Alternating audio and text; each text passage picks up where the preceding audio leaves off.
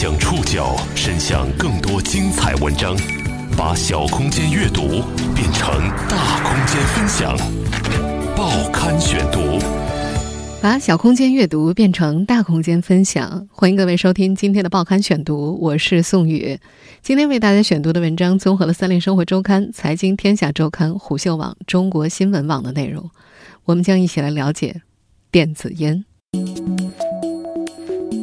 今年的三幺五晚会给电子烟这个刚兴起的风口泼了一盆冷水啊！它对我们整个的气道、呼吸道，包括我们的眼睛的黏膜，都有很大影响。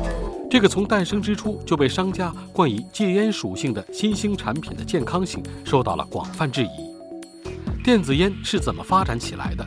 关于它的危害，世界各国有何争议？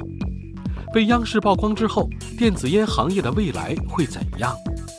报刊选读，今天和您一起了解：电子烟凉了吗？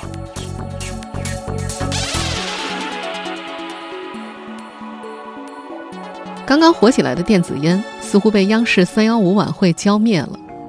电子烟是通过电池功能加热一种溶液，传送器物供使用者吸用的产品。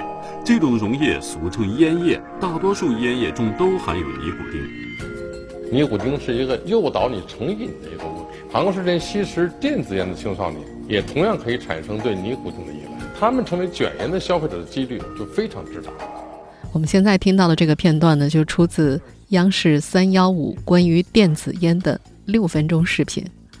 这则短片里提示大家，电子烟同样对人体有害，消费者不要为了赶时髦掉入另外一个消费误区里。三幺五晚会表示。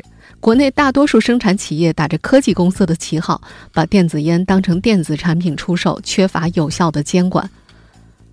在片中，研究人员还提示，电子烟所使用的烟叶大多含有尼古丁，长时间吸食电子烟也可能对尼古丁成瘾。从未抽烟的年轻人吸食电子烟，会使其对烟成瘾的可能性增加一倍。尼古丁、甲醛、上瘾。央视所曝光的内容和一直大打健康牌的电子烟完全是背道而驰的。在这则短片的最后呢，还梳理了各国禁止电子烟的政策，耐人寻味。就在三幺五报道出炉之后的不到一个小时之内，苏宁、天猫、京东等电商平台就纷纷屏蔽了电子烟的关键词。从那天开始，各大电子烟微信群一片哀嚎。而此前自以为抓住了风口的涉电子烟上市公司，也都在曝光之后急急忙忙撇清和所曝光电子烟的关系。在电子烟的主要集散地深圳华强北，这些天的销售情况也受到了影响。我们在这段录制于三月十六号的暗访视频当中可以听到。有些商户比较警觉，声称他们已经不出售电子烟了。尽管在展示架上还可以看到他们所卖的电子烟产品，但是也有商铺不以为然。现在这个都做的很火的，这电子烟都十多年了，那还要爆盒爆这些东西，那怎么爆得了呢？这样子爆到别人不吃了吗？不可能啊！在被央视曝光之前，在很多人的印象中，电子烟似乎天生就具有戒烟的属性。这种错觉从何而来？那些靠电子烟戒烟的人成功了吗？电子烟又是从哪儿发展起来的？报刊选读继续播出：电子烟凉了吗？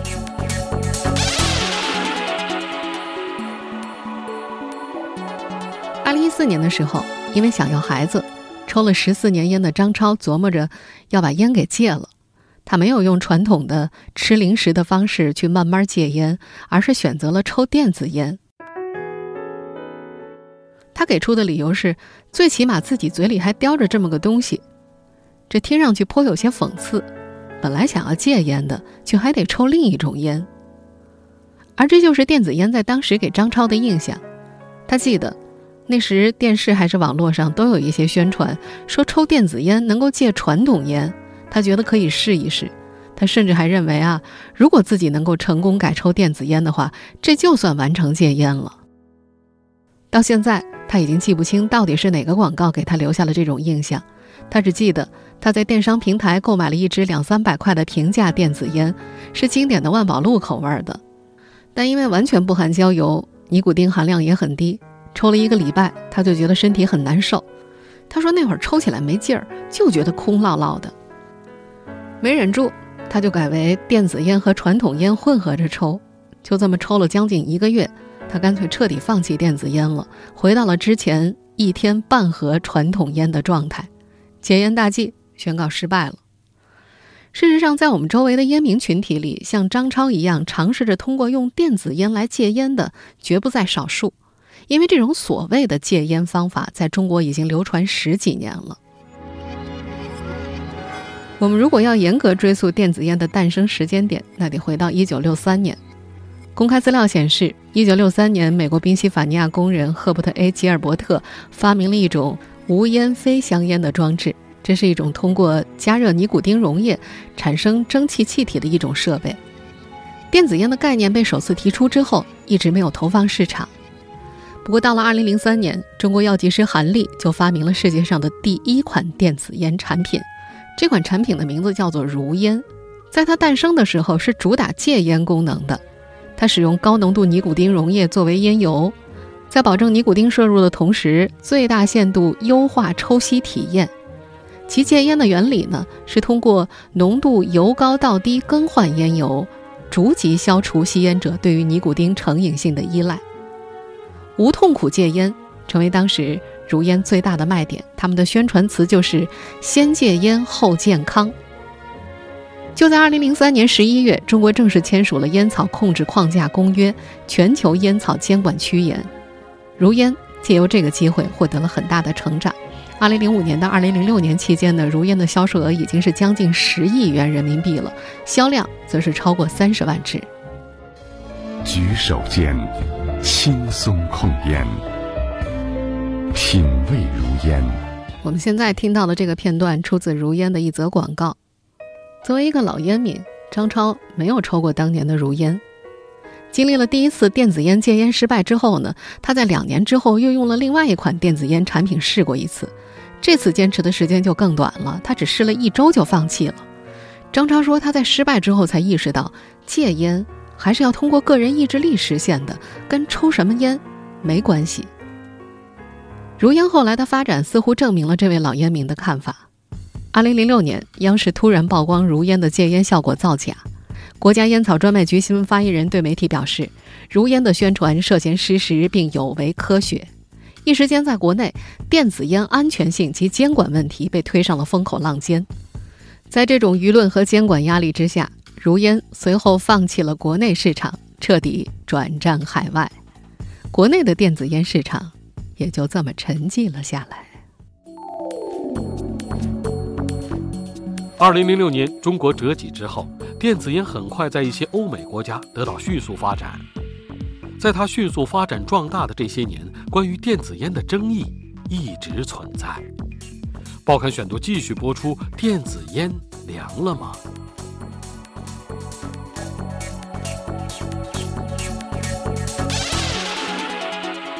电子烟刚进入欧美市场的时候，各国对于它的态度并不相同。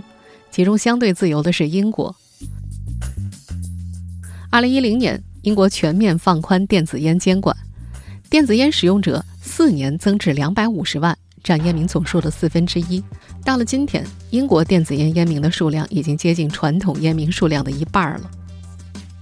英国人这么喜爱电子烟，原因就是英国的卫生机构极为推崇电子烟。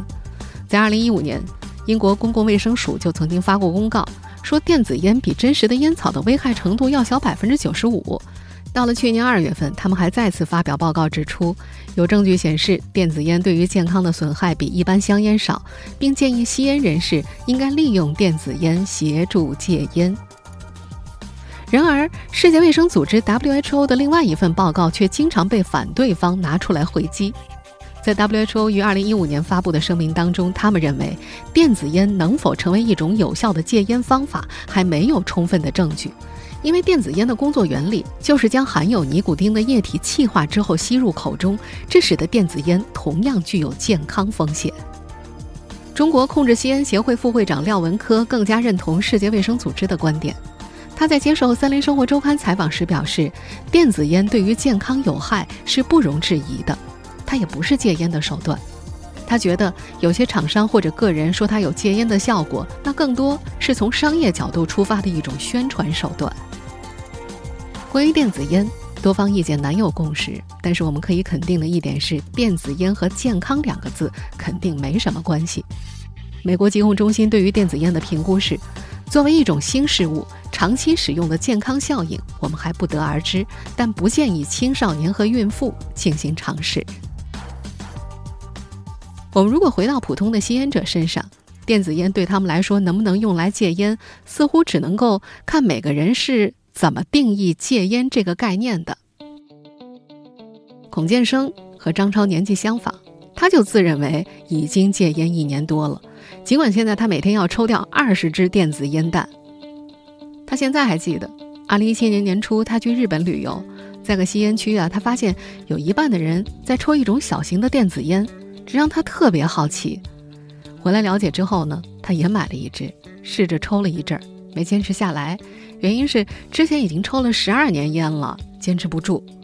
不过过了几个月，因为准备要孩子，他在二零一八年一月一号那天开始尝试所谓的戒烟，但他没有选择完全不抽任何烟，而是重新拿起了之前放弃的电子烟抽了起来。十天之后没忍住，点了一根传统的香烟，结果让他很意外。他说：“感觉传统香烟和烧纸的味道一样，跟以前抽烟的感觉完全不一样了。这让他意识到自己的口味和习惯已经被完全改变了。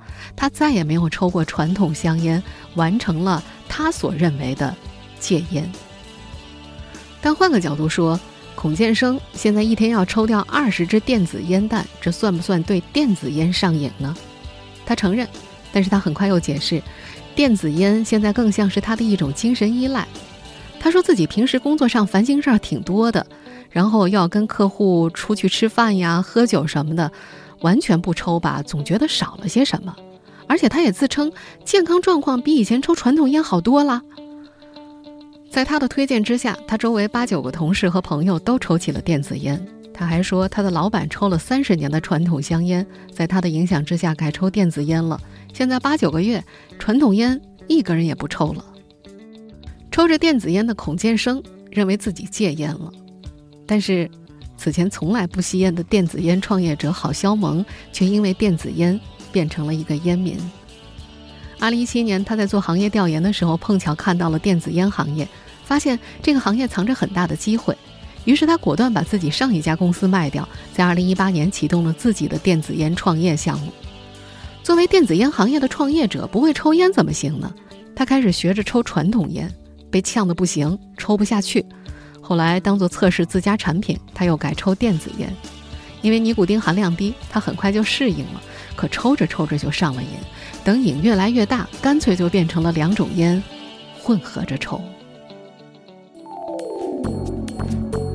从戒烟工具变得让你上瘾。电子烟的身份在这十几年中似乎完成了一种转变，这种转变是怎么发生的？国内的年轻人又是如何迷上这种并不新鲜的事物的？报刊选读继续播出：电子烟凉了吗？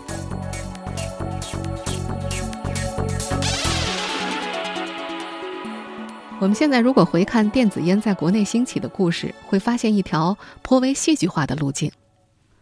如烟二零零六年退出中国市场之后，电子烟又在数年之后以欧美潮流文化和亚文化的形式重新进入中国，甚至在部分电子烟拥趸者的眼中，电子烟就是一种文化象征，是一种从外国传过来的时髦潮流。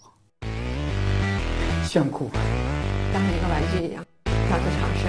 只是一个把它雾化出来。新的是类似于水蒸气之类的，应该是趋向于健康那一方面的吧。实际上，电子烟在欧美世界的流行也和亚文化与时髦有着一定的关联。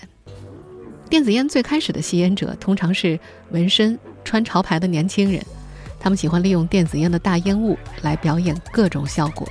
一度在 ins 上，这些视频非常受欢迎。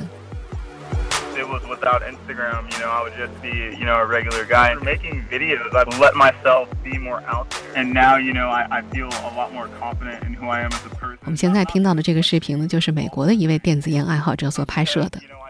和这段视频类似，很多电子烟出现的视频往往会伴随着电音出现在街舞、滑板、飙车等场景里。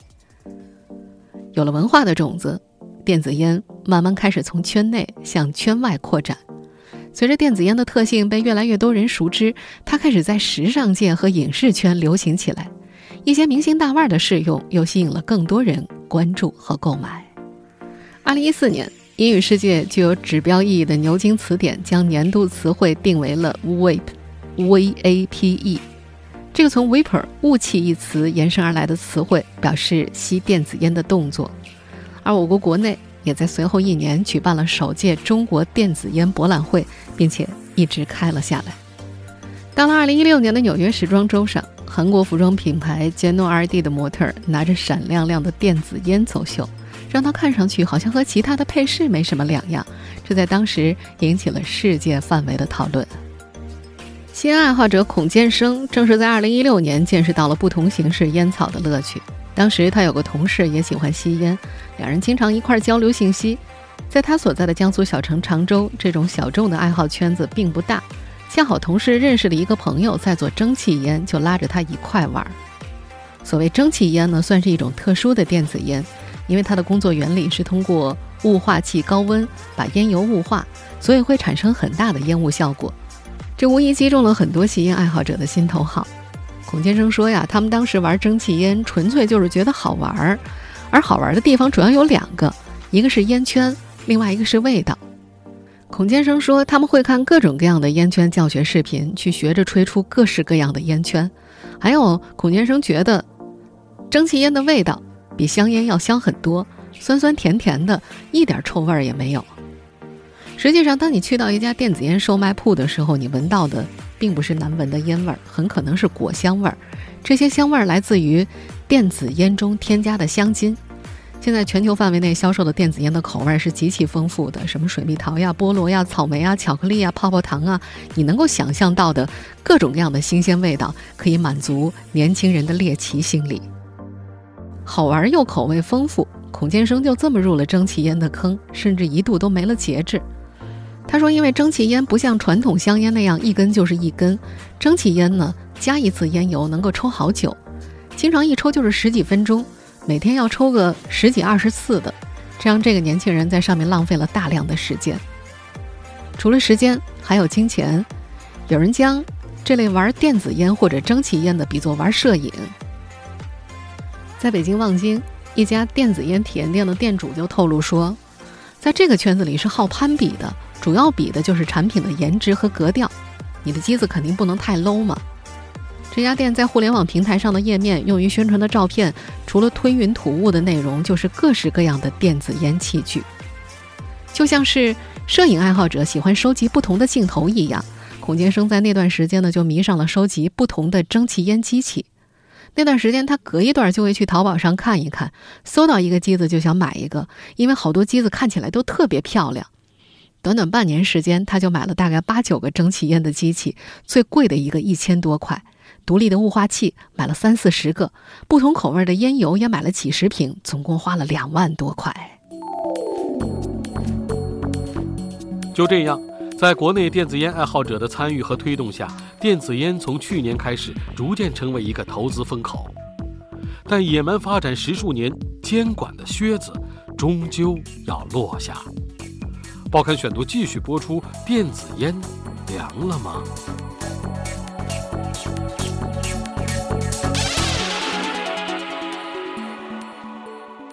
一项统计数据显示，二零一六年全球电子烟市场规模达到七十一亿美元，二零一八年超过一百亿美元，全球用户接近四千万。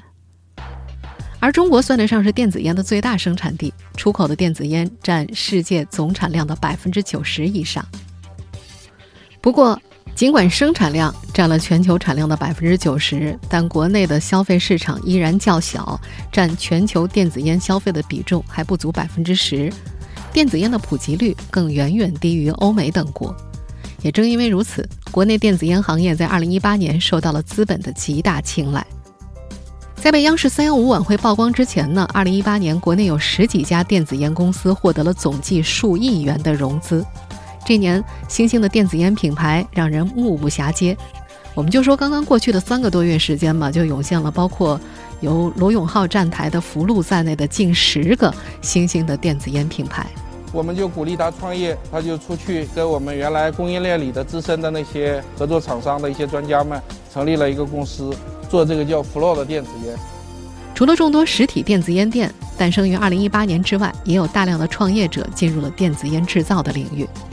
从2017年就开始关注烟草行业的天风证券研究所副所长吴丽就认为，电子烟产业已经形成风口了，有可能是一年涨十倍的那种。但是。这个产业的头上始终悬着一把达摩克里斯之剑，那就是监管的威胁。中国传媒大学特许与专卖商品研究中心副主任郭小鱼就透露，目前电子烟呢，在我国还处于一个三不管地带，它既不是药品，也不是烟，就是一般商品，想做广告就做广告，想做什么就做什么。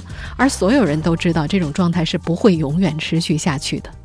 比如《未成年人保护法》就明确规定，禁止向未成年人出售烟酒。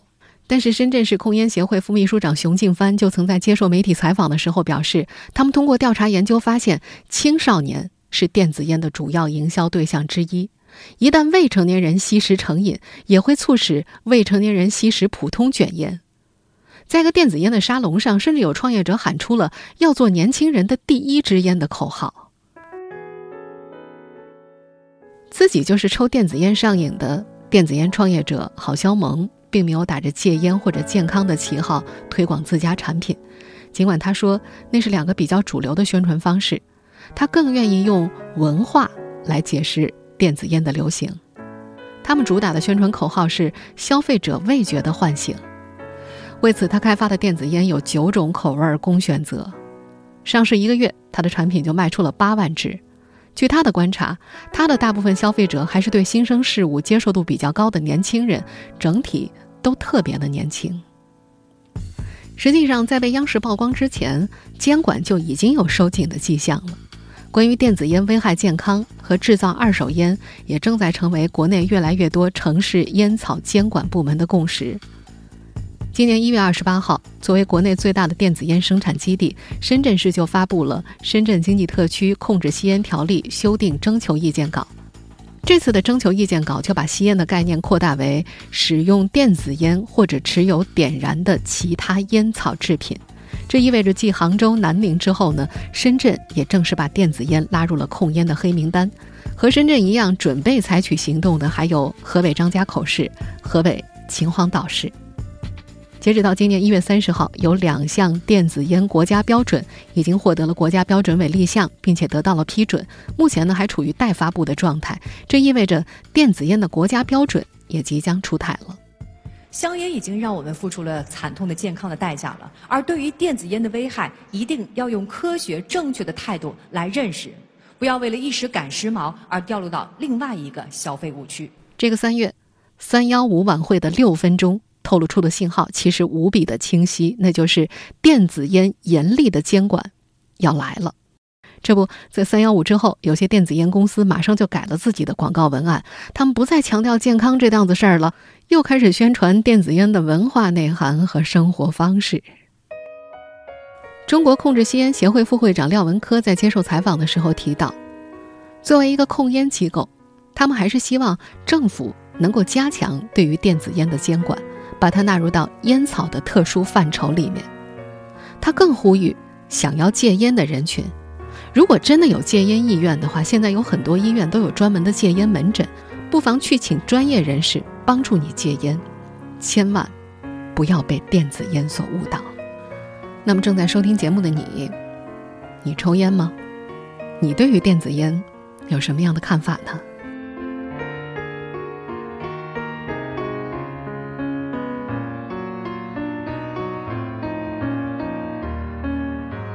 听众朋友，以上您收听的是《报刊选读》，电子烟凉了吗？我是宋宇，感谢各位的收听。今天节目内容综合了《三联生活周刊》《财经天下周刊》虎嗅网、中国新闻网的内容。收听节目复播，您可以关注《报刊选读》的公众微信号“宋宇的报刊选读”，或者登录在南京网易云音乐。我们下期节目时间再见。